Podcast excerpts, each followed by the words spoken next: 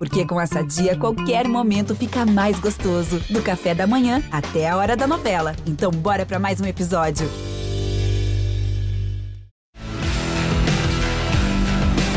Na ponta dos dedos! Rafael Lopes! Voando Baixo, esse é o podcast Na Ponta dos Dedos, o podcast de motor do Grupo Globo, aqui no GE.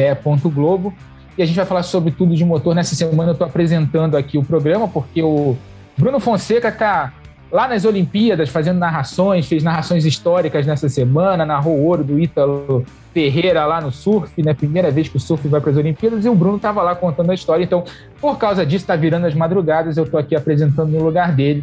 Mas não por isso a gente vai deixar de colocar o podcast no ar. Estamos aqui com convidados muito especiais para essa semana vai falar sobre tudo que tem de motor, tem Stock Car no próximo fim de semana, teve Fórmula E no último fim de semana e a gente também vai ter o Grande Prêmio da Hungria de Fórmula 1 é, na próxima, no próximo fim de semana, então tem muito assunto para a gente comentar aqui. E para comentar comigo, né, para conversar comigo sobre esses assuntos, eu tenho ao meu lado meu companheiro Cleiton Carvalho, né, que a gente divide várias transmissões aí de motor lá no, no Sport TV está aqui de novo essa semana, ele estava na semana passada, está aqui de novo essa semana. A gente fez a, a, primeira etapa da Fórmula E no último fim de semana. E aí, Cleiton, tudo bem? O que você está esperando? O que você tem aí como seu primeiro destaque? Tudo bem, Rafa? Um abraço a você, um abraço a todos, um abraço Átila, um abraço Cíntia, é um prazer tê-los aqui mais uma vez. É, agora a expectativa fica com relação à Fórmula 1 em Húngaro Ring. Mais um capítulo da batalha entre Verstappen e Hamilton, e agora num circuito mais travado. Né? A tendência é de que a Red Bull tente recuperar terreno. Vamos ver o que, que vai acontecer isso na Fórmula 1.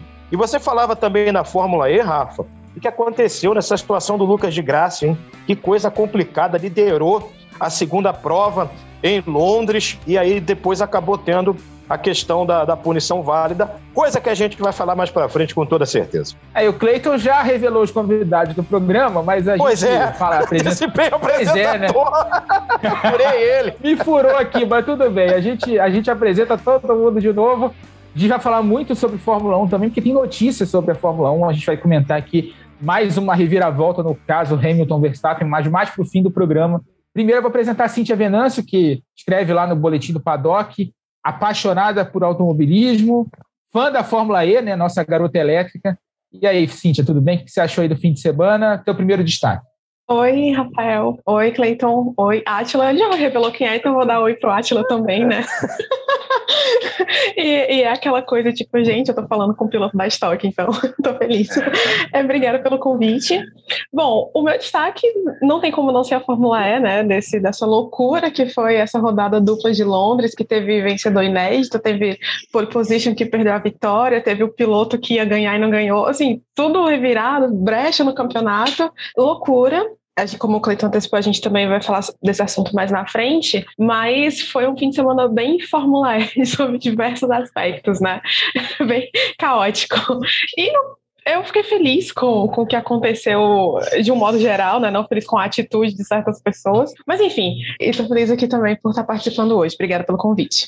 Valeu, Cíntia. E, claro, nosso convidado especial dessa, desse programa dessa semana, Atila Abreu, que venceu a primeira corrida dele na temporada na última etapa em Cascavel, a segunda corrida do fim de semana. Foi a primeira vitória da equipe dele, né? uma equipe nova, a Poli Motorsports, que é comandada pelo Polenta, que foi durante muitos anos engenheiro do Meinha lá na equipe RC. Nesse ano saiu para um projeto solo, montou uma equipe e a equipe já está rendendo frutos logo no início da temporada. O Atila está em sexto lugar no campeonato, fazendo uma excelente temporada até agora e tem uma expectativa muito grande para a etapa de Curitiba nesse fim de semana. Atila, seja bem-vindo mais uma vez ao Na Ponta dos Dedos teu primeiro destaque aí, o que, que você está achando? E fala um pouquinho dessa tua primeira vitória na, na categoria nessa temporada. Bem, obrigado pelo convite, um prazer estar aqui com vocês, é, debatendo um pouquinho aí, contando um pouco sobre a nossa trajetória da, da nossa equipe também, falando sobre corrida, automobilismo, que é o que a gente gosta. É, minha primeira vitória na, na temporada da Stock Car, ela teve um gostinho bem especial, né? É, eu já tenho algumas vitórias na, na Stock Car, vou ser mais preciso, 16, é, mas eu acho que a primeira e essa foram as únicas que eu chorei dentro do capacete quando eu cruzei a linha de chegada. Né? Então, tem um, um, motivo especial justamente por ser uma, uma equipe que nasceu do zero, uma equipe que até dezembro do ano passado não existia, e você está falando da maior categoria do automobilismo brasileiro, né? Então, assim, um, um grid que, que deixa qualquer categoria no mundo de, de queixo caído pelo nível dos pilotos, pela, pela, excelência. Então, a gente sabia desde o início que esse projeto é um projeto a longo prazo. É, óbvio que como piloto, é, o, o Polenta como engenheiro, todo mundo, e como pessoas competitivas, a gente quer sempre ganhar, quer, quer sempre estar tá, é, tá vencendo, mas sabe que a gente precisa, como equipe, como um projeto novo, passar a enfrentar to, todos os degraus, né, para lá na frente poder se consolidar. É, e começou que o campeonato a gente não tinha tanta performance, mas começou bem, começou estando ali entre os primeiros do campeonato, mais por estar se pontuando, né, mais longe de, de disputar um pódio. É, eu tive um revés muito grande na, na, terceira e quarta etapa, que foram as corridas do, do Velocitar, é, e era uma corrida dupla, então assim, tinha muito ponto de jogo. O Zonto, o Rubinho fizeram mais de 90 pontos, estavam lá atrás do campeonato, começaram quase para os primeiros, né? É, e foi uma etapa que a gente não teve performance. Então, basicamente, eu fui muito mal nas quatro corridas do final de semana e isso me jogou um pouco lá para baixo na, na tabela.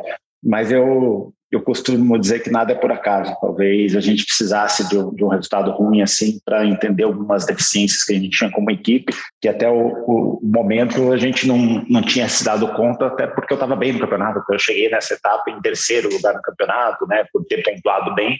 Então você chega mais no otimismo ali, mais a, na euforia, e às vezes acaba não percebendo algumas coisas que você precisa melhorar. Então foi um choque de realidade para nós, mas serviu muito para a gente lavar roupa suja dentro de casa, entender o que a gente precisava melhorar. E aí o Polenta, de uma forma magistral, conseguiu contornar isso com o time também, é, dar uma nova direção. E a gente conseguiu evoluir todos os pontos que a gente percebeu como pontos fracos é, nossos até então na temporada.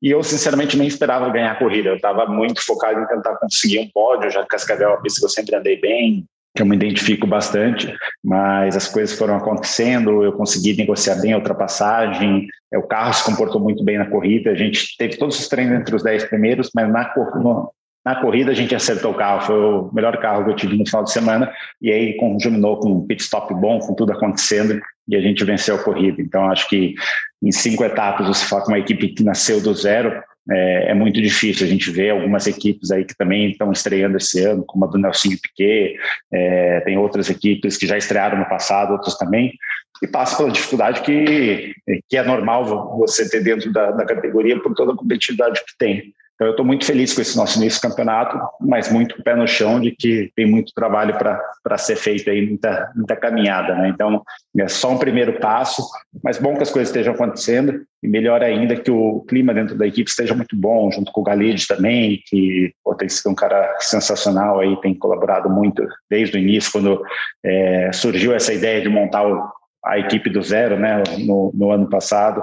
É, eu estava numa situação muito ruim, eu desde que os treinos tocaram, eu sempre briguei por vitórias, pódios, o ano passado eu sequer passei perto do pódio, né, então eu fiquei numa situação muito desconfortável e fui obrigado a, a sair da zona de conforto, é, e essa zona, sair dessa zona de conforto foi é, estruturar o time junto com o Polenta, então estou muito feliz por tudo que, que vem acontecendo. Eu queria justamente falar, antes da gente falar exatamente da etapa desse fim de semana, da expectativa, do que a gente pode esperar lá em Curitiba, que aliás vai receber dois finais de semana seguidos da Stock Car, né? nesse fim de semana agora e também no outro, sendo que nesse no traçado completo e no próximo no anel externo da, do Autódromo de Curitiba, que não recebe corridas, né? o anel externo não recebe corridas pelo menos há uns cinco anos na, na Stock Car. Né? Então é uma novidade aí para a temporada, um novo elemento aí para a categoria. Mas eu queria saber do Atila, antes de eu abrir para as perguntas da Cintia e do Cleiton, sobre justamente o processo de montagem da equipe. Né? Você falou, acabou de dizer sobre sair da zona de conforto. Né? Você ir para um projeto novo, uma equipe que foi montada do zero. Como é que foi esse processo? E também é, como foi o, a, a, o Polenta aceitar sair da zona de conforto? Né? Porque ele estava numa equipe vencedora, estava lá na RC, né, uma equipe que funciona muito bem há muitos anos, a equipe talvez mais, talvez não, é a equipe mais vencedora da Stock Car, tá desde a primeira temporada na categoria com a presença do Meinha, mas o Polena também saiu da zona de conforto dele e montou uma estrutura nova, partindo do zero, num projeto que você apoiou desde o início, você e o Gali de Osman. Como é que foi o, a, o surgimento dessa ideia de ter uma equipe nova, de montar uma equipe nova e trazer o Polenta para esse projeto? É, do meu lado, como eu te disse, foi justamente é, querer fazer algo diferente, e até porque na Stock é, você tem as principais equipes, que geralmente já tem contratos maiores, já firmados, longa data também, não tinha nenhuma equipe é, com boas vagas disponíveis, né? Então, é, tanto eu quanto o Galide, a gente não, não se situava, não se achava em nenhuma equipe é, que nos desse possibilidade, talvez, de brigar pelo título como que a gente gostaria, ou nos desse é, essa confiança, né, de que a gente poderia é, voltar a ser protagonistas. Então, a gente precisou sair da zona do conforto, e aí foi justamente identificar essa oportunidade. Do lado do Polenta, ele é um cara que é, começou, ele na verdade já passou por todos os, os, estágios dentro de uma equipe, né? Ele começou como auxiliar de mecânico, começou ali como ajudante, depois segundo mecânico, primeiro mecânico, enfim, e junto com o Meinha tocava a equipe, né? E ele tinha vontade de dar um, um, passo a mais, que era, que era o único passo que ele não deu até então, nesses 20 anos que ele tem estocado, que era se tornar dono de equipe. Então era uma vontade que ele tinha. É, ele não tinha até, até, hoje encontrado os parceiros é, necessários que dessem essa confiança para ele também. E eu acho que é, tudo vai acontecendo na hora certa, né? Então quando eu e o Galide é, conversamos com ele, teve essa energia desde desde o início e a gente ficou muito confortável em assumir esse risco, né? Óbvio que eu acho que o maior desafio do meu lado seria porque eu vinha de um ano ruim, então eu precisava voltar a ter performance é porque eu tenho os patrocinadores, a gente está numa época de pandemia onde o relacionamento, as, as, ações fora de pista a gente praticamente não consegue fazer, né? Então fica muito mais voltado em termos de performance, é, o retorno que você pode dar. Então eu, eu sabia que eu teria esse tipo de cobrança. E do lado do, do Polenta, porque tudo que ele vivenciou dentro da, da equipe do Meinha, todos os passos que ele passou, é muito diferente desse passo que ele está dando. Porque uma coisa é você trabalhar numa equipe, saber fazer as coisas, outra coisa é você ser dono da equipe, né? É quando, se o patrocinador não pagar no dia, atrasar um dia, ele tem o fluxo de caixa, tem os compromissos que ele tem com os mecânicos, enfim, tem todas as preocupações de ser o dono de uma, de uma empresa, que é o que ele não tinha vivenciado até então. É, então, acho que esse seria o maior desafio de todos, contar com mão de obra para que a gente é, pudesse ser bem estruturado é, e, na, e, a mão de obra dentro da Estocar ela é muito específica, você já teria a maior, a maior das equipes já fechado com seus mecânicos e tudo mais, então a gente teria que montar literalmente do zero. Para você ter ideia, mais da metade dos nossos mecânicos nunca sequer trabalhou com Estocar alguns até nunca trabalhou com carro de corrida, né? É, então, assim, realmente a gente tem que vir formando as pessoas, passando conhecimento, e isso está muito voltado é, na experiência do Polenta, de passar isso para todos os integrantes. Mas ele é um cara muito calmo, né? Um cara muito tranquilo, que passa essa confiança. Então, eu acho que faz parte né, desse aprendizado, mas até todo mundo se encaixar, tá como uma engrenagem, tudo funcionando normal, normal correto, leva tempo e a gente não pode treinar fora da, das provas, né? Então a gente vai aprendendo etapa após etapa. Então acertos e erros a gente vai vivenciando nos finais de semana de corrida, o que acaba custando um pouquinho mais caro e toma um pouco mais de tempo. Aí conhecendo quem está envolvido com esse projeto, você, Galide, o Polenta, a gente sabe que vai ser uma das principais equipes da Stock Car no futuro no futuro próximo, diria. Nessa temporada vocês já estão aí muito bem, mas certamente vai ser uma das equipes. E é muito legal ver isso, né? Na Stock Car, oxigenando a categoria, vendo novos players entrando e tendo chances aí de disputar título, não só os de sempre, né? O Meinha, as equipes do Andrés Mateus, a full time do Maurício Ferreira. Muito legal você ter é, o Polenta montando uma equipe nova, vocês nesse projeto é um projeto que tenho é. certeza que vai, ser muito bem sucedido. Eu, eu, também torço para isso, Rafa. Você acho que colocou um ponto interessante aqui, porque eu sou muito contra essa questão das equipes terem quatro carros. Agora você tem uma Matheus aí basicamente com seis carros.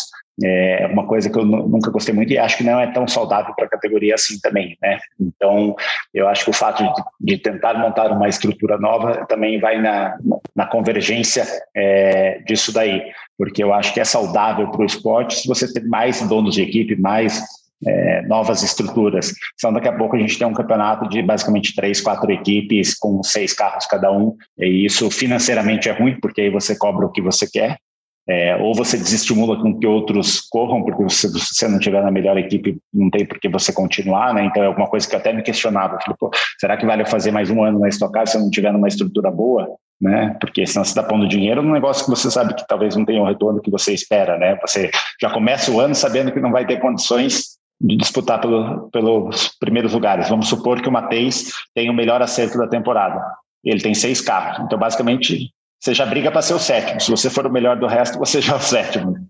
Entendeu? Então, eu acho que é, eu sou a favor de que tenham limitados dois carros por equipe é, e não quatro ou até seis, como aconteceu nessa, nessa, nesse ano aqui, que eu acho que é muito e deixa de ser saudável para a categoria. Bom, nesse fim de semana a gente vai ter etapa de Curitiba, né? transmissão do, dos canais Sport TV, no sábado, 3h15 no Sport TV 2, a classificação ao vivo, vou estar lá com o Juliano Lossaco. Narração a gente tá, tem que depender da escala aí, porque a gente está no meio dos Jogos Olímpicos, então é, a gente recebe mais em cima da hora. E no domingo, a partir de meio-dia e 40, né, a corrida largada 1h10, a gente mostra a etapa de Curitiba, sexta etapa da temporada, duas corridas, como sempre. Cíntia, Cleiton, abrindo para perguntas, Primeiro a Cíntia. Vai lá, faz a tua pergunta para o Atila Abreu.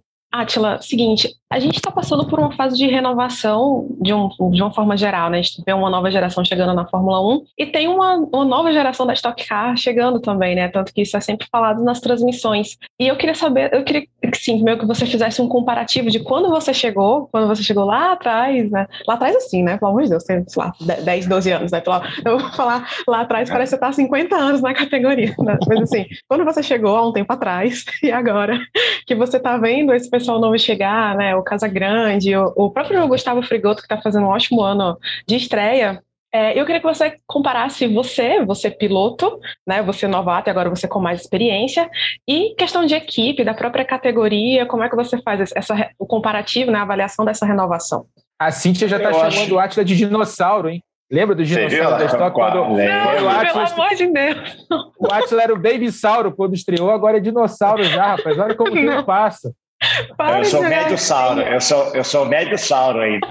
não, não sou dinossauro, estou no meio do caminho. É, mas eu acho que, Cíntia, é, foi boa essa pergunta, porque a renovação elas passa por qualquer esporte, né? Então é inevitável e você se olha muito é, nisso daí, né? Então hoje o Casagrande deve estar com seus 25, 26 anos. Eu também estrei com 21 ali na Stock Car. É, e você enxerga muitas das coisas, é legal porque a experiência te dá isso, e às vezes quando você é mais novo, talvez você nem enxergue tanto né, esse lado, né?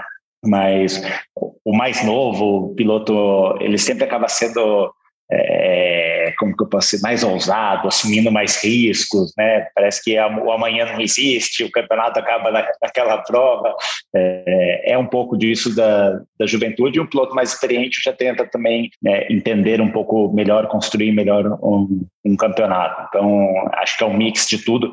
É, e a Stock Car te permite hoje, mesmo com uma, um pouco mais de idade, ser rápido. A gente tem o Rubinho Barrichello aí, que se eu não me falha a memória, deve estar com 49 anos, 48, 49.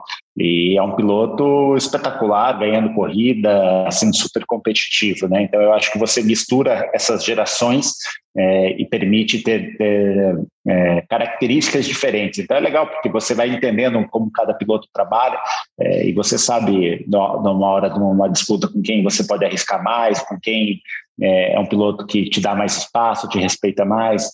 Então você vai conhecendo um pouquinho da, da característica de cada um. Mas eu acho que essa nova geração vem muito forte. Está aí o Casagrande, que eu acho que já não é mais uma promessa, né? De fato, é um piloto que está brigando pelo título, disputou ano passado, não conseguiu ir para a última corrida porque pegou o Covid. Esse ano, de novo, está entre os primeiros. É, é um piloto muito rápido, muito consciente e a nova geração vai vindo também. Então, cabe a nós aí os poucos mais experientes, assim, é, jogar um banho de água fria neles, no, no, ímpeto deles, mas quem ganha com isso acaba sendo o público que vê boas disputas sempre, né? Cleiton, tua pergunta para o Atila, por favor. Então, Atila, o que eu queria te perguntar, você estava falando sobre questão de você agora entrar também como manager de uma equipe, e agora a gente volta um pouquinho para o Atila piloto. Como é que você está projetando é, essa manutenção da sua performance, dessa tua alta performance para o decorrer da temporada, já que agora vamos ter essas duas etapas em Curitiba, em termos de ajuste de carro, em termos de evolução dentro do teu equipamento? Ô Cleiton, é, obrigado pela pergunta. Eu vi que você estava dando um sorriso antes aí, eu falei, vai vir coisa pesada aí, tá? Que, tá só preparando. Eu, eu, acho que como um bom jornalista conhecido, ele já fez uma introdução mais leve, daqui a pouco vem aquela castanhada lá, aquela mais, mais complicada de responder, mas vamos lá. É, eu acho que assim, o nosso campeonato está de novo, é, eu estou num momento muito bom, venci a última corrida, é, mas eu acho que a gente, como equipe, tem passos para traçar, né? tem, a gente tem que calça, é, ir degrau por degrau, né? então não pode deixar o otimismo subir, porque eu acho que mais difícil do que chegar no topo é se manter lá. Então é muito fácil, você vai lá, ganha uma corrida, daqui a pouco toma uma rasteira e não sabe nem porquê, daqui a pouco não está nem entre os 10 primeiros. Né? Então acho que a gente tem que ir com um o pé no chão, passo a passo, é, mas Curitiba é uma pista que eu gosto, é a casa, é o quintal da nossa equipe, né? O Polenta é de lá, a Pode Modern Sport fica perto do, do, do autódromo, então a gente está tá muito animado em, em ir para essa corrida. E como assim como foi no Velocitar, você vai para um final de semana onde basicamente um curto período de tempo você tem duas corridas na mesma pista, vai ter muito ponto em jogo. Como a gente viu ali o Rubinho e o Zonta fazendo mais de 90 pontos, é, pode acontecer também em Curitiba e aí você até tem uma reviravolta dentro do campeonato. Então eu acho que é muito importante a gente ter uma performance boa se a gente quiser continuar almejando chegar na última etapa brigando pelo título. Né? Eu acho que estou ali cerca de 30 pontos atrás do primeiro, um pouquinho mais, é, 30 alguma coisinha, porque agora na, na Stock Car tudo está sob júdice, né? então você nunca sabe quantos pontos você está ou não está de, fato, mas eu acho que a gente tem que tentar ir diminuindo essa diferença para os primeiros, com a exceção de que a etapa do final de semana seguinte é, vai ser no anel externo. Então, muda um pouquinho a característica do carro, né? Porque você só vai ter curva para um lado, essa daqui você tem a parte mista ali, e, e Curitiba é uma pista que, com o passar dos anos, ela foi criando uma certa ondulação né, nas freadas, nas retas, e também você tem um desgaste maior do pneu. Quando você vai para o anel externo, isso muda muito pouco. É, isso muda bastante, porque basicamente você só tem duas curvas, você já não sofre tanto com as ondulações nas freadas, então eu acho que vão ser acertos diferentes. Então vai ser dois semanas bem interessantes aí para a gente acompanhar. E eu acho que o, o item, principalmente nesse final de semana aqui, que vai mais pegar as equipes de surpresa é a questão da temperatura, né? Se a gente está acompanhando, está subindo uma frente fria, tem expectativa de quinta, sexta-feira temperaturas negativas em Curitiba, e isso faz com que a, a temperatura do pneu demore mais para aquecer, para esquentar. Então, numa tomada de tempo, a gente sempre sai ali faltando cinco minutos para dar uma voltinha, talvez você precise de de duas, três voltas, é, o próprio acerto do carro, porque se você tiver com uma temperatura muito fria, é, eu lembro quando eu andava de Fórmula na Europa, você dava 15 voltas, parava, o pneu estava com 30 graus, e você fica, em Curitiba é uma pista ré, que tem muita reta, então o ar está frio, então por mais que o pneu esquente na curva, a hora que você pega a reta com aquele temperatura fria ambiente, ele já resfria o pneu muito rápido também. É, então, eu acho que isso pode é, ser um fator determinante aí para o decorrer do final de semana, de, desse final de semana, até porque a temperatura está meio louca, né? O pessoal falou que semana passada estava frio, eu estava viajando, estava frio para caramba, eu cheguei aqui, está um calor de 30 graus aqui em Sorocaba e a previsão daqui dois dias é estar tá temperatura quase perto de zero. Então, a gente vai ter que ir acompanhando como que né, o clima vai correspondendo para nós. Daqui a pouco eu passo a previsão do tempo antes da gente passar para o próximo assunto, mas eu queria dar uma cutucada no Atila, porque eu sei que ele, já que ele estava esperando uma pergunta cutucada do Cleiton, deixa eu fazer a cutucada, já que a gente mudou, a Stock Car mudou a segunda, a data da segunda corrida, seria mais para o fim do mês, na mesma data das 24 horas de Le Mans, e porque muitos pilotos da categoria vão disputar as 24 horas de Le Mans, ela puxou para o dia 8 de agosto, a segunda etapa em Curitiba. Né? Seriam duas etapas mais espaçadas, passou a ser duas etapas no intervalo de uma semana apenas. E eu sei que o Atila corre o Endurance Brasil em parceria com o Léo Sanches, vai ter que correr na sexta-feira em Interlagos, né? na sexta-feira, dia 6 de, de, de, agosto, vai ter a etapa do Endurance Brasil Interlagos, ele vai acabar, o Endurance vai pegar o aviãozinho dele, porque ele é piloto, e vai direto para Curitiba é, fazer a etapa da Stock Car. Como é que você viu essa mudança de calendário? Vi que muita gente reclamou por causa da justamente desses compromissos que tem em comum. Para você ser piloto no Brasil e ser piloto profissional, você precisa disputar mais de uma categoria. O Atila faz muito bem isso, ele é coach do Léo na Porsche Cup, corre as etapas de Endurance em parceria com o Léo também na Porsche e faz o Endurance Brasil em parceria com o Léo também é, no, no, nesse, na temporada, desde o ano passado. Como é que você viu essa mudança de calendário? É, o que, que você achou disso tudo? Uh, é, eu já esperava, para ser bem sincero, essa mudança. Não esperava que fosse para a data que foi, né? Que será no final de semana que vem. É, até porque, assim, já foram trocadas no início do ano algumas etapas estocadas por todos os conflitos. O próprio Rubinho corre em outro país. O Massa parece que tinha um compromisso também. É, e se ajustaram datas quando estavam se fazendo o calendário. E aí você tem um conflito de datas, porque Le Mans mudou a data lá em março, se eu não me engano, é, e aí você teria coincidindo com uma etapa de estocar. É, e você tem basicamente Le Mans, que é uma das principais provas do mundo, né? E alguns pilotos, até provavelmente o Daniel Serra, tem contrato que ele tem que dar preferência para essas provas. Então, assim, é muito ruim. É, óbvio, para mim seria ótimo, porque o Daniel está correndo, é líder do campeonato, ele não correr. É, mas eu não gostaria de ser campeão dessa maneira, entendeu? Eu gostaria que, se eu fosse campeão, fosse com todos os pilotos disputando todas as etapas. Eu acho que seria a maneira mais legal. E, e acho ruim um piloto é, ficar fora justamente por conflito de, de, datas. E, como eu disse, não foi alguma coisa que foi mudado semana passada. Né? data a gente já sabia que já iria conflitar com a Stock Car faz tempo. Então eu esperava que mudasse, mas até é, dez dias atrás, a gente até questionou lá o promotor, ele falou que não, não mudaria. Então, basicamente, então, se não vai mudar, não vai mudar, né? Então, não tem muito o que fazer. E aí, dois dias depois, ele anunciou, sem basicamente consultar as equipes, consultar os pilotos, é, consultar outras categorias. Foi todo mundo pego de surpresa. É, e eu lembro que eu, assim, não fiquei surpreso, porque eu, já, eu até já imaginava que iriam trocar, mas do jeito que foi.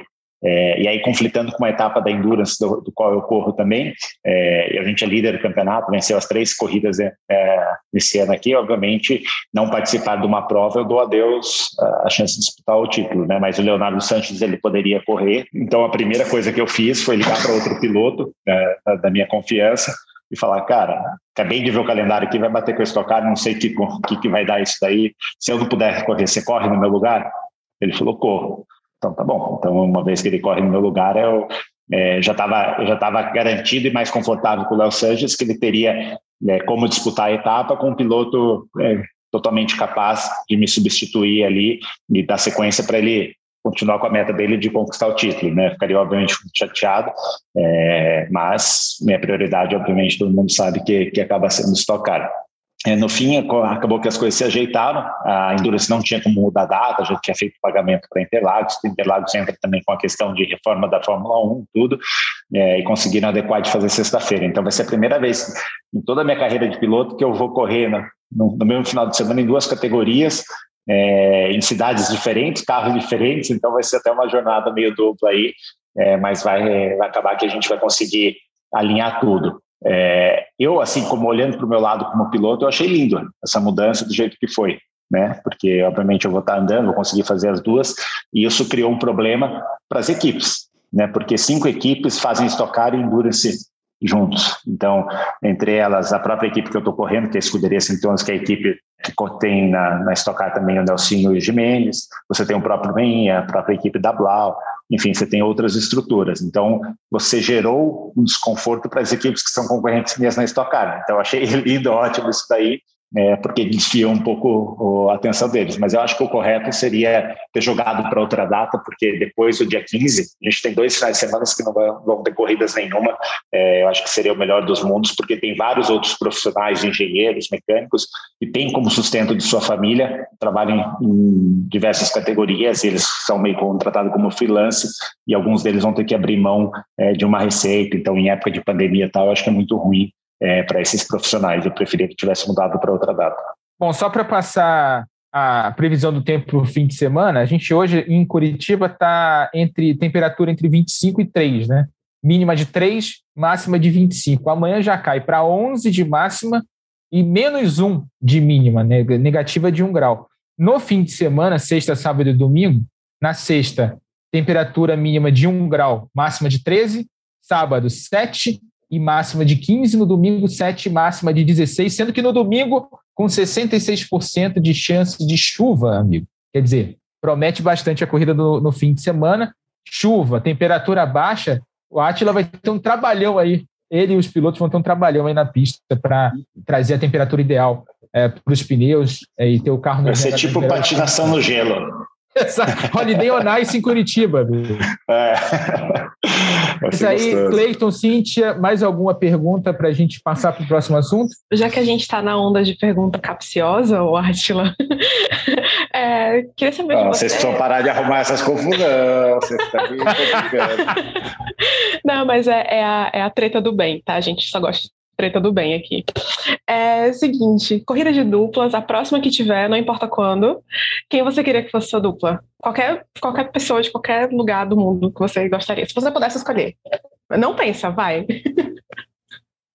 Bate se eu pudesse escolher, se eu pudesse escolher, Olha, como atleta monster e tudo mais, entraria o Valentino Rossi. Olha, boa, boa Gostei, pedida. hein? Quando você, quando você falou, quando você falou, quando você falou do patrocinador, achei que você ia trazer um certo piloto do carro 44 da Fórmula 1. Ah, mas esse está em vigência Mas o contrato. Da Fórmula 1 não dá, né? Porque a Fórmula 1 é um capítulo à parte. Mas tem o Ken Block, tem outros bons nomes também. Aproveita É. que o Valentino não tá tão bem, né? Pode ser que tenha uma levantada de novo.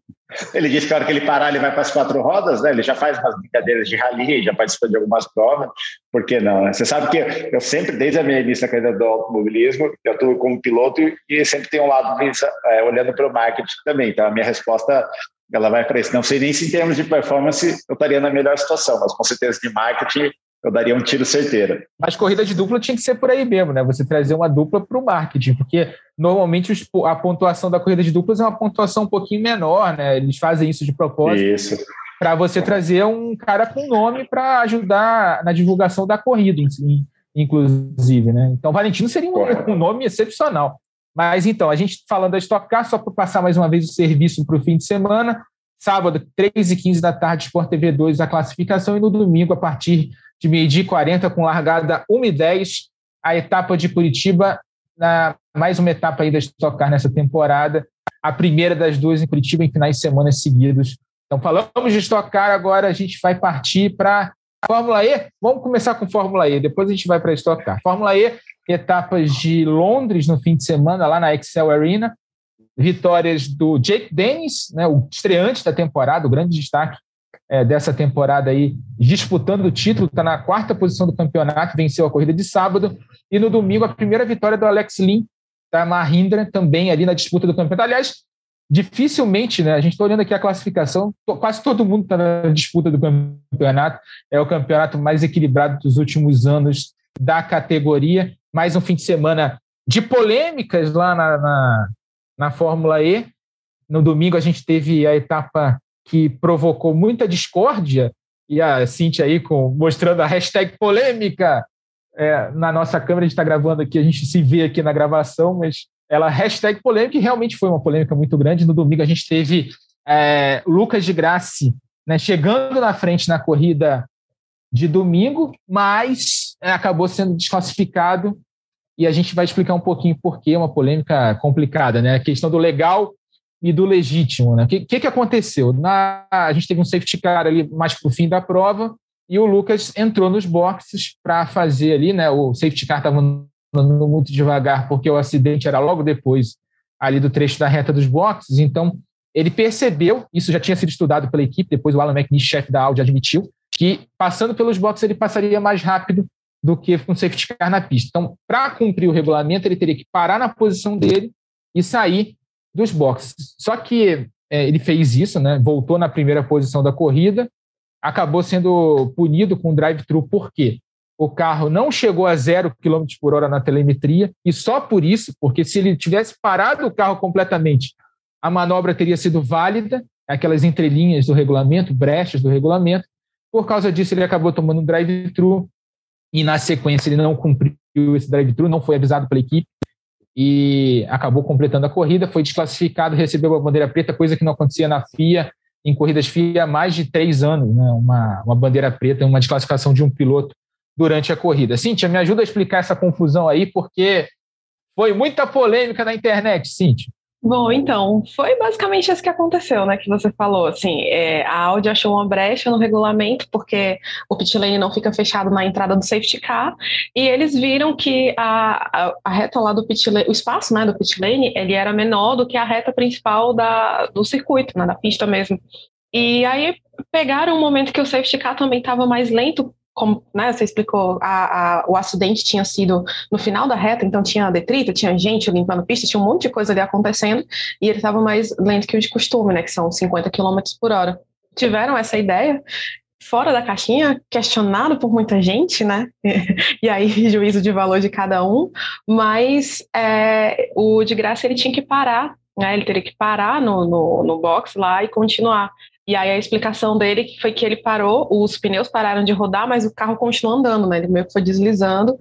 E aí ele só fez uma, sei lá, uma micro parada ali de milésimos de segundo, mas o carro não parou e ele continuou. E por isso ele foi penalizado, né? Tomou o drive-thru. Só que, assim, já estava, sei lá, foi na metade do final para a corrida, então a equipe não avisou que tinha. Que foi aquela coisa, né, Rafael? Que, tipo, até a, a, os fiscais punirem, eles, até eles encontrarem a justificativa por que estava punindo, levou tempo, e aí foi aplicada a punição, a equipe não avisou o piloto que ele tinha uma punição para cumprir, ele não cumpriu a punição e por isso foi desclassificado, assim, então foi, foi uma sequência de fatos muito, é, é muito surreal, né, tanto que eh, na hora que a gente estava assistindo, eu não sei vocês, mas com muita essa sensação de que o que está acontecendo, acho que ninguém estava entendendo o que estava acontecendo, né, é, a gente até brincou a história do, do meme da Mônica, né, Rafael, que saiu todo mundo correndo, o que está acontecendo? Eu não sei, eu não sei, porque... E, e isso foi dentro da sala dos comissários, comissários, era praticamente um print da sala dos comissários.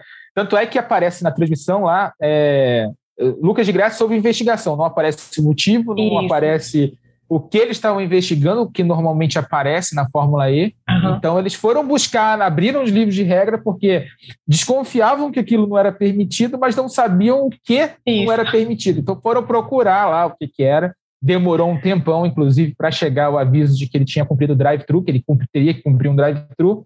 E aí a gente viu aquela cena. Eu posso chamar de cena patética do Alan McNish correndo? Eu usaria engraçado, mas assim, você que Inusitada, né? Inusitada. Não, vamos de inusitada, para não, não ser muito, muito pesada. Agora, assim, só para a gente. Depois eu vou trazer até o Atila com a visão de piloto para ele avaliar o que aconteceu, mas uh, assim, a gente sabe que regulamento de, de categoria de automobilismo tem brecha, né? e todo mundo vai atrás das brechas. Isso é super normal. Quando a brecha no regulamento técnico, geralmente a gente não, a gente vê isso antes de escola. Geralmente a gente encara como é, uma inteligência do cara, do, da equipe técnica da, das equipes, que vai buscar sempre uma brecha técnica lá no regulamento. Mas quando a brecha é no regulamento esportivo, e quando é, é, acontece dessa forma, né, do, totalmente inusitada, o cara que está em casa, o público comum, geralmente interpreta como trapace. Não, não acho que foi o caso. Acho que eles foram buscar lá no limite, estavam no desespero, porque é, uma vitória colocaria o Lucas de volta na briga pelo campeonato.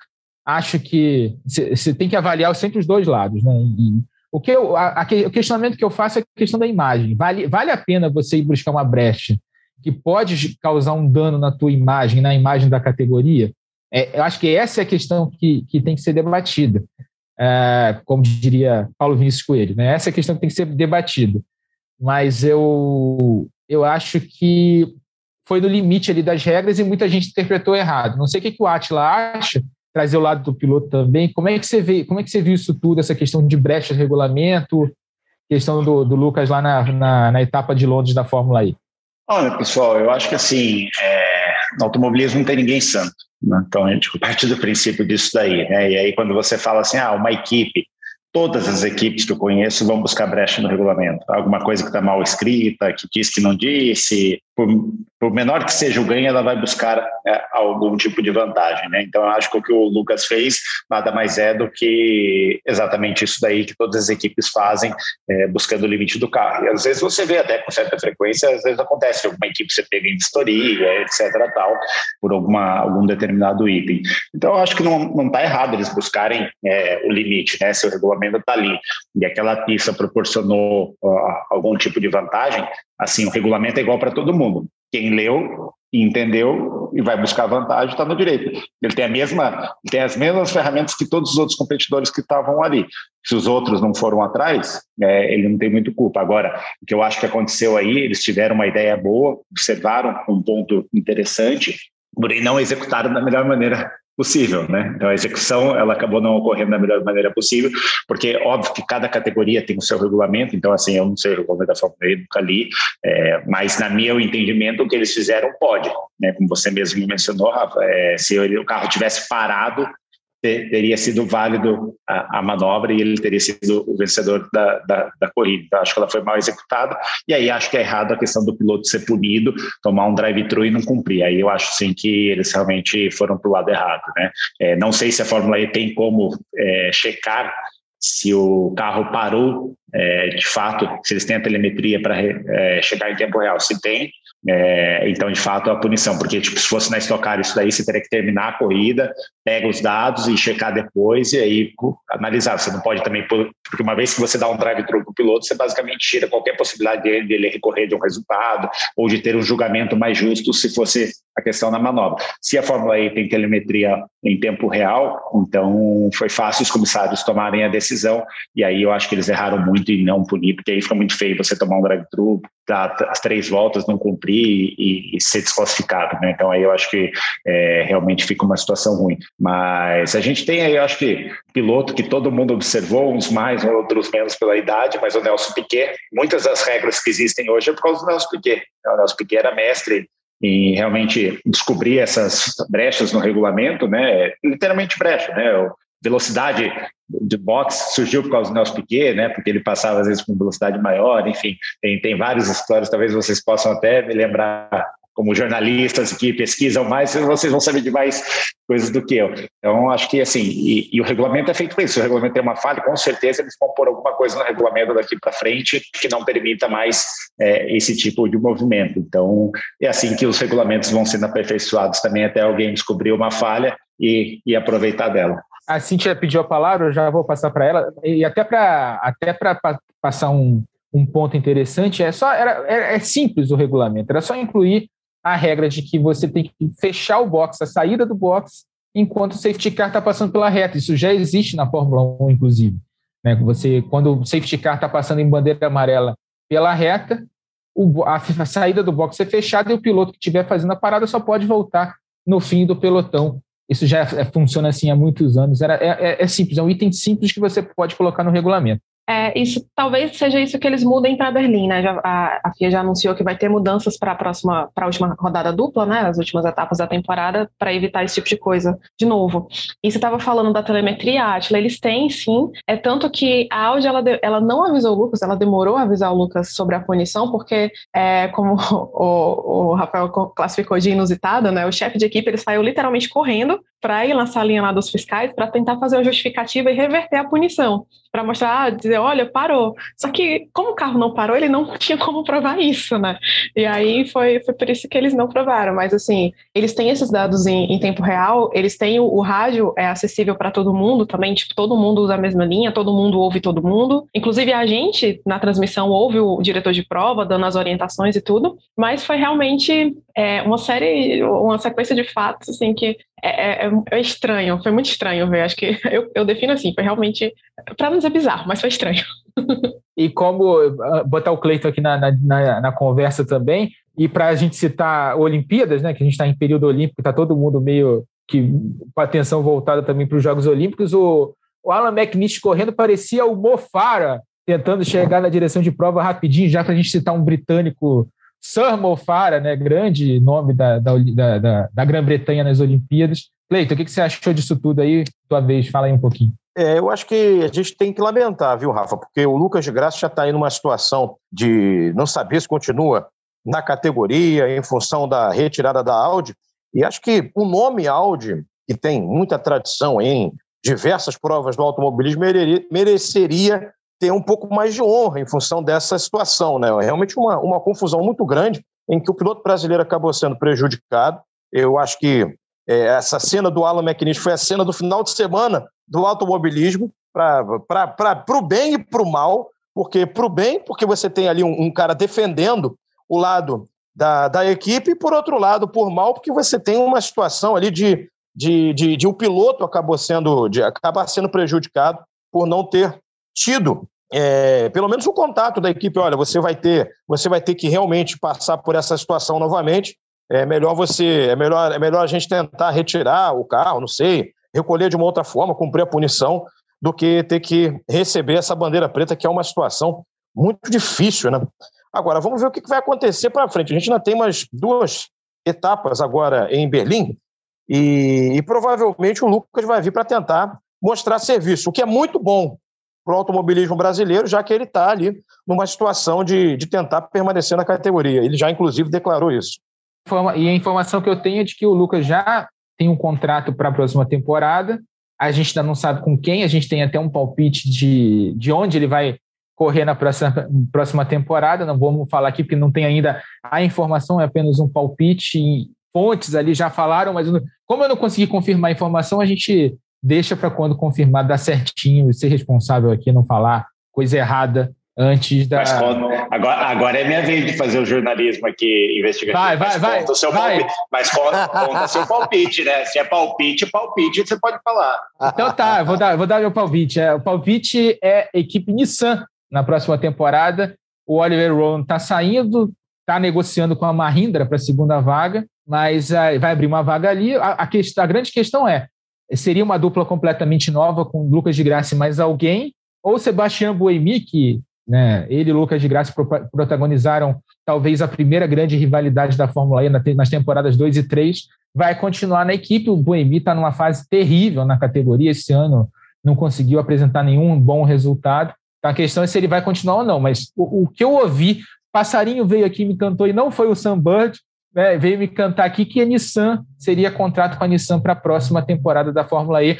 Seria uma boa, uma boa pedida, né? O Lucas já tem relacionamento com a Renault, foi piloto do, de, de formação, do programa de formação de pilotos da Renault durante vários anos, é, ajudou a desenvolver o projeto do carro da Fórmula E nos primeiros anos com a Renault, e agora a gente lembra Nissan e Renault fazem parte de um mesmo conglomerado, poderia ser um bom destino aí para o Lucas de Graça. Próxima etapa, a gente vai ter um final de semana com rodada dupla lá no Tempelhof, no aeroporto de Berlim, nos dias 14 e 15 de agosto. E para a gente trazer de informação, 18 pilotos na briga, até o Alexander Simpson tem chance ainda de título, serão 60 pontos em disputa na última, na última etapa da temporada, nas duas últimas etapas da temporada, a liderança do Nick De Vries da Mercedes com 95 pontos. O Alexander Simpson tem 44, está 51 pontos atrás do Nick DeVries. Então, até o 18 do campeonato tem chance de, de título nessa temporada muito equilibrada que a gente está tendo na Fórmula E.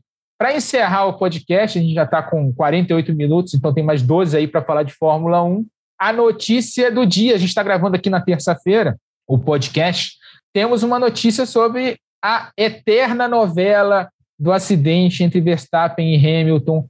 Eu não aguento mais essa novela, mas a gente está tendo novela a Red Bull, a FIA hoje revelou de que a Red Bull recorreu da punição ao Hamilton pelo toque com o Verstappen lá em Silverstone, né, logo no início da corrida, e o Hamilton tomou 10 segundos de punição é, durante a corrida e acabou conseguindo ganhar a prova.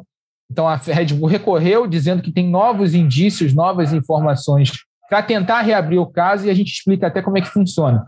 A Red Bull faz o, o, o protocola lá o recurso e a FIA vai fazer uma reunião na quinta-feira, a gente está gravando na terça, para saber se aceita ou não esse recurso. Então, ela vai analisar esse recurso na quinta-feira, junto com representantes da Mercedes, é, representantes da Red Bull, então vai fazer uma, uma audiência via Zoom, né, via internet, para saber se, para anunciar se reabre ou não esse caso, para saber se essas informações, esses novos dados que a Red Bull está trazendo, são ou não é, pertinentes para reabrir esse caso do acidente é, entre o Hamilton e o Verstappen. Para mim, tá, já deu esse fato, foi um acidente de corrida.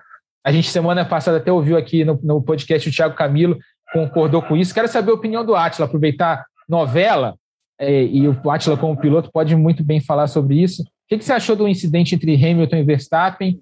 Qual foi teu veredito, Atila? O meu é um pouquinho diferente da, da de vocês aí. Para mim, o Hamilton foi culpado. Eu entendo que os dois assumiram riscos é, que não vinham assumindo, principalmente acho que o Hamilton um pouco mais, né? O Verstappen a gente sabe que sempre um pouco mais agressivo, a questão da juventude que a gente falou no começo e tudo mais. Talvez na situação dele eu teria deixado o Hamilton passar e tentaria buscar ultrapassagem depois, ou é, perderia esses pontos, perderia a vitória, mas estaria pensando no campeonato. Né? Ele também foi para um tudo ou nada, ele assumiu um risco e acabou sendo o maior prejudicado. Mas o fato é que ele deixou espaço para o Hamilton, né? Então, se, se a gente olhar pelo que diz o regulamento e tudo mais, o Verstappen deixou o carro, ele não espremeu o Hamilton para dentro, quando o Hamilton até coloca no final da reta, ele volta um pouco o carro. É, muita gente me falou, ah, mas será que ele não escaparia como escapou escapou o Leclerc? Eu falei, a gente só iria saber se não tivesse tido a colisão depois, né? Mas se ele escapasse, seria um outro lance depois que ele teria que devolver a posição, ter deixado o outro passar, enfim, é, seria um, uma outra narrativa. É, mas ali no caso o Hamilton espalha um pouco e acaba tendo a colisão. É, esse é o meu ponto de vista, né? E aí agora eu acho que a punição foi muito errada, né? Porque ou você analisa que foi lance de corrida e não pune, ou se existe uma punição, como de fato eles entenderam, se o Hamilton foi punido, eles entendem que o Hamilton é, de fato foi quem foi o infrator.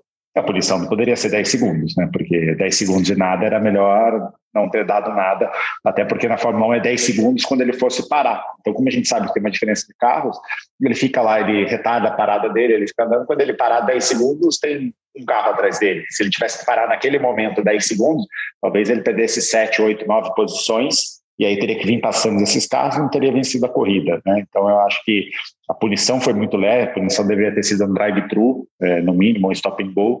É, caso contrário, era melhor não ter punido. Essa questão dos 10 segundos, do jeito que foi, foi só para, como dizem, aquele bordão só para inglês ver. E já que era o grande prêmio da Inglaterra, né? Foi para muito inglês, foram quase 150 mil pessoas, 150 mil ingleses vendo a punição. Foram muitos é, ingleses é, vendo. Exatamente. E, e, e, aliás, isso é um, tema legal até para a gente trazer aqui para a conversa, é que você teve uma opinião, eu já ouvi é, vários pilotos concordando com você, vários pilotos concordando com o incidente de corrida. Se a gente está nessa divisão, se não tivesse sido punido ou como ele foi punido, é, é, é do jogo, né? Como está todo mundo muito dividido, nenhuma das decisões assim você pode cravar por unanimidade que foi incidente de corrida ou que foi né, um incidente passível de punição. Então, qualquer decisão que, que os comissários tomaram, tomassem naquela, naquela situação, estava dentro do jogo, né, considerar culpado ou não. O que eu vi muita, muito questionamento, sim, foi sobre a questão da punição, porque já que foi punido, teria que ter ser uma punição maior. Ao mesmo tempo, trazendo o lado dos comissários para o jogo, eles puniram até um pouquinho mais pesado do que outras punições do mesmo tipo que eles tomaram nessa temporada que normalmente nesse tipo de incidente eles estavam aplicando 5 segundos de acréscimo ao tempo do piloto, seja na parada ou seja no fim da prova. É, é uma questão bem complicada, mas eu concordo. Acho que diante do que a gente viu, e até e, a, e aí tem o problema de não se analisar a consequência, né? Os, os comissários analisam só o incidente. É, eu acho que uma punição maior poderia sim ter sido aplicada, mas eu, eu como eu disse, eu achei incidente de corrida. Então tá todo mundo dividido, é uma, polêmica só. Mas uh, eu também acho que esse recurso da Red Bull não vai dar em nada. Eles já julgaram diante dos, do, do, da telemetria, eles analisaram a telemetria no intervalo da corrida, inclusive, eles pararam ali a corrida e na bandeira vermelha eles tiveram acesso aos dados de telemetria e por isso, inclusive, justificaram na, na, na punição lá que a telemetria foi analisada. Eu acho que é mais uma questão de pressão política da Red Bull na FIA para ela ficar ligada no próximo incidente, porque vai ter um novo incidente, a gente não tem a menor dúvida disso. Os dois estão em estado de nervos, né? Eh, você vê que o Hamilton criticou lá o Verstappen porque o Verstappen criticou o Hamilton de, porque ele comemorou a vitória. É, a Red Bull está nessa novela desde o dia da corrida, pedindo desclassificação, pedindo suspensão do Hamilton por uma prova.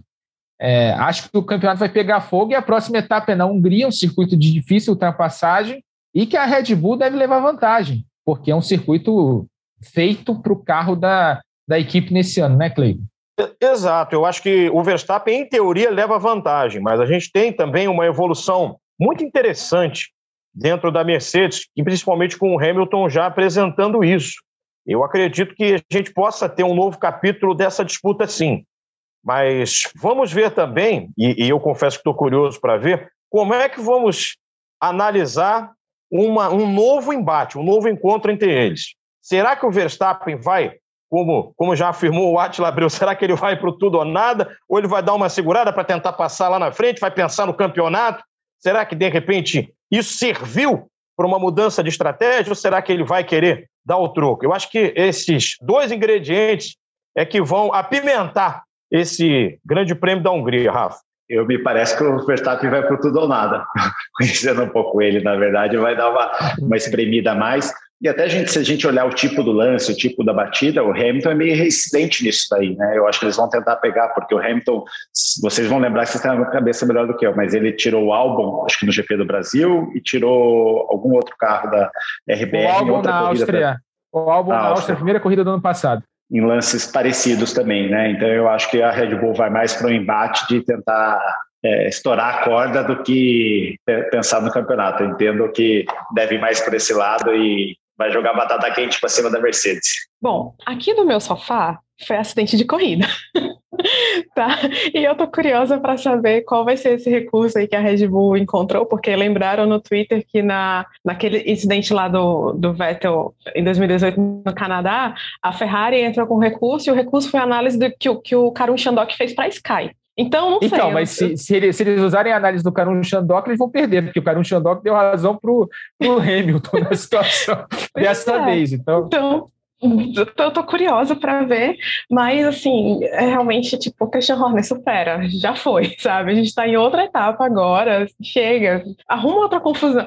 O Atila falou que a gente tem que parar de arrumar confusão, o Horner precisa de novas confusões, que essa daí já deu. Quem está gostando disso são os produtores do Drive to, Drive to Survive, né, que tem assunto para caramba para a próxima temporada, já confirmaram mais uma temporada, né, aquele, aquela série documental da Fórmula 1. Eles estão adorando esse tema, né? Porque já tem assunto até dizer chega, dá para fazer uns cinco capítulos só dessa, só dessa encrenca. Mas então, a gente tem a etapa da Hungria nesse fim de semana, né? O circuito é, mais travado do que a gente teve em Silverstone. A, Mercedes reagiu né, em Silverstone e a gente viu o Hamilton andando ali, pelo menos o Hamilton, né? Porque o Bottas está naquela praticamente demissionário da, da Mercedes e o Hamilton lutando para que ele fique lá, para não ter que aguentar o George Russell no próximo ano. Eu ainda aposto que a Mercedes vai fechar com o George Russell para a próxima temporada. A Red Bull é um melhor carro, a gente vê, e a Mercedes está tentando. Ele disse que não ia evoluir o carro desse ano, mas já abriu mão disso, dessa política, e está trazendo novas evoluções para o carro para tentar equilibrar a disputa, porque viu que se continuasse daquele jeito, o Verstappen ia levar de, de, de lavada esse campeonato. Estava né? sobrando muito o carro da Red Bull nas últimas corridas. Até para o Atila, assim, a gente falou muito sobre a postura do Verstappen. O Verstappen é um piloto que está acostumado a ser o franco atirador. Né? O cara que não tem ponto para defender no campeonato. A primeira vez, inclusive, que ele está nessa posição de líder do campeonato. Já de, assumiu a liderança pela primeira vez nesse ano. E agora tem que correr um pouquinho mais pensando na tática, pensando nos pontos do campeonato para poder ser campeão no fim do ano. Se ele for por tudo ou nada em toda a corrida, a tendência é que ele consiga nada, né? A gente sabe muito bem disso, como a gente viu, inclusive, no Grande Prêmio da Inglaterra. O que, que você acha, Atila? Você acha que, não nessa prova, porque eu acho que está muito recente ainda o embate da, da, da, Inglaterra, mas a médio prazo no campeonato, para a parte final, depois das férias da Fórmula 1, que a gente vai ter depois do Grande Prêmio da Hungria, você acha que o Verstappen pode assumir uma postura mais centrada ali, mais pensando no campeonato, ou ele vai pela, pela pela natureza dele, que é de ser muito agressivo e de ser um cara, ser o eterno franco atirador na, nas disputas. O que, que você acha? Rafa, eu acho que ele vai ser um. Ele vai por tudo ou nada. Eu, eu entendo aqui que é, é da da essência dele, talvez pela idade, como talvez lá no futuro ele tome outra postura, né? Mas acho que hoje tudo é, ele vai para o embate e vai tentar jogar justamente essa pressão, porque a gente falou aqui que alguns acharam que foi culpa do Hamilton, outros acharam que foi lance de corrida, é, mas houve a punição para o Hamilton. Então, se a gente olhar pela decisão, de fato o culpado foi o foi o Hamilton, né? Errado ou não a punição, o tipo da punição, mas o culpado foi o Hamilton. É, então, se existir um novo embate e ir para o mesmo lado, tende a punição para o Hamilton ser maior, entendeu? Já, já existe, seria reincidente. Então, eu acho que ele vai tentar forçar o Hamilton a mais erros e ele está liderando o campeonato. Então, ele tem gordura para queimar. Né? Ele queimou de uma forma que não gostaria, queimou muita gordura nessa etapa, mas ele ainda tem uma gordurinha para queimar. Eu acho que ele vai tentar levar o Hamilton uh, ao estresse, ao erro, é, assim que tiver a oportunidade. Você acha que ele vai tentar cavar o pênalti, então, se a gente estivesse falando de futebol? Literalmente, vai com o tudo ou nada. La mão de Deus. é, Brasil e Argentina, né? O, o Verstappen ele jogando com aquela daquela coisa do Argentina, né, de provocação. A gente está vendo isso na imprensa, né? Eles, é, principalmente a Red Bull provocando muito a é, Mercedes. É, é, eu, eu, acho que agora o embate é justamente isso que a própria RBR está fazendo, jogar um, é, um recurso para ser usado. Não é simplesmente uma cortina de fumaça para jogar pressão. Né? Acho que eles nem esperam que talvez seja revertido ou não. Talvez internamente eles tenham já é, assimilado o golpe. É, mas eles vão tentar de alguma maneira ficar criando tumulto, gerar essa, esse barulho justamente para estressar um pouco o outro lado e tirar um, um, um pouco o foco, né? E se vier acontecer novamente, falar, oh, tá vendo, eu avisei e tal, não sei o quê. Né? Então eu acho que vai ser um pouco da tática deles para cima da Mercedes. O que é muito legal, porque assim, a gente está vendo um embate entre dois grandes pilotos, como a gente teve sendo em Prost e outros tantos, outras batalhas aí, né? Então eu acho que o público, tudo vai ganhar muito com isso e, e todo mundo vai estar ligado na próxima corrida na Hungria para ver qual que vai ser o desfecho, né? Então acho que isso é muito legal para o esporte. E o que você falou, pressionar a Mercedes, claro, deixar eles alertas ali e pilhados, e claro, pressionar a FIA, né? Porque no primeiro momento que tiver alguma coisa, para eles tentarem decidir pró Red Bull, pró Verstappen. É, é muito isso, muita pressão política, né? o, o, Christian Horner e o Helmut Marko estão fazendo o que eles adoram fazer, o que eles sabem fazer muito bem, fazendo política com essa questão toda, e estão mais que certos, estão pensando do lado deles. Né? É isso aí. Gente, chegamos ao fim de mais um podcast na ponta dos dedos. Papo muito bom, como sempre. Passamos aqui de uma hora, já estamos no limite aqui do tempo. Atila, queria mais uma vez agradecer a tua participação. Sempre muito bom bater papo sobre corrida contigo, sobre estocar, sobre qualquer coisa de automobilismo. Venha mais vezes, está sempre convidado. Foi um prazer te receber aqui. Eu que agradeço, Rafa, Cíntia, Cleiton, obrigado aí pelo bate-papo. É, espero estar com vocês numa próxima em breve aí para a gente jogar lenha na fogueira.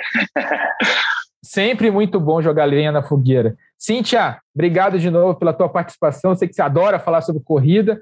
Falamos sobre tudo e botamos bastante pimenta aí no, no debate para o fim de semana. Muita hashtag polêmica nesse episódio. Ai, gente, obrigada pelo convite, obrigada, Ashla, por ter entrado super no clima da gente, foi maravilhoso. É, Rafael, valeu. Cleiton, prazer te conhecer falar contigo pela primeira vez. Já me convido para outras edições, porque eu sou dessas e é, fico feliz de ver que a mídia independente também está tendo esse espaço aqui na, na Globo. Assim, é muito importante para a gente. Então, Brigadão. Atila, boa sorte nas próximas corridas, sucesso para você. E a gente vai se falando, eu queria só deixar uh, o site, se eu puder, por favor, deixar lá o site do Boletim do Paddock, que é www.boletimdopaddock.com.br. Lá tem Fórmula 1, Fórmula E, Stock Car, W Series, Fórmula 2, um monte de coisa. E o meu Twitter é Cindy Underline VX, Cindy com Y. E a gente vai se falando por aí. Beijo para todo mundo e tchau. Depois do momento Merchan, Parabéns, Cintia, aliás, pelo trabalho que vocês fazem aí no Boletim do Paddock. O Twitter também é muito legal, vale a pena seguir. E a Cintia sempre com boas informações sobre todas as categorias, mas especialmente sobre a Fórmula E. Está sempre ligado na Fórmula, sempre ligado na Fórmula E. Muito legal o que a Cintia faz e o trabalho que, que todo mundo faz no Boletim do Paddock. Cleiton, obrigado de novo aí pela tua presença. Mas vamos fazer muito corrida juntos aí. A gente depende da escala da Olimpíada, é claro, mas tamo junto, cara. Obrigado de novo. Vamos lá, tamo junto, agradecendo ao Atila, prazer falar contigo. A gente já bateu bola informalmente em, em algumas idas autódromos e, Cíntia, prazer também estar aqui com vocês. E só um detalhe, Rafa, nosso medalhista de ouro, Ítalo, é fã do Lewis Hamilton. Fã do Hamilton, é, é, verdade. Fã do Hamilton, é só, só lembrando, né? Então, será que ele tá bem parado? Não tá, né? É, tá, eu diria que tá. Eu diria que tá muito bem. Deve ter, deve ter inspirado ele a conseguir todos esses resultados. Ele está dominando o circuito de surf. Fez uma Olimpíada absolutamente dominadora lá. E, aliás, mandar aqui, antes da gente encerrar, claro, mandar um abraço para o Bruno Fonseca, que eu sei que vai ouvir o podcast, tá ouvindo o podcast, tá lá mandando muito bem na Olimpíada. Sou fã, hashtag sou fã do Bruno.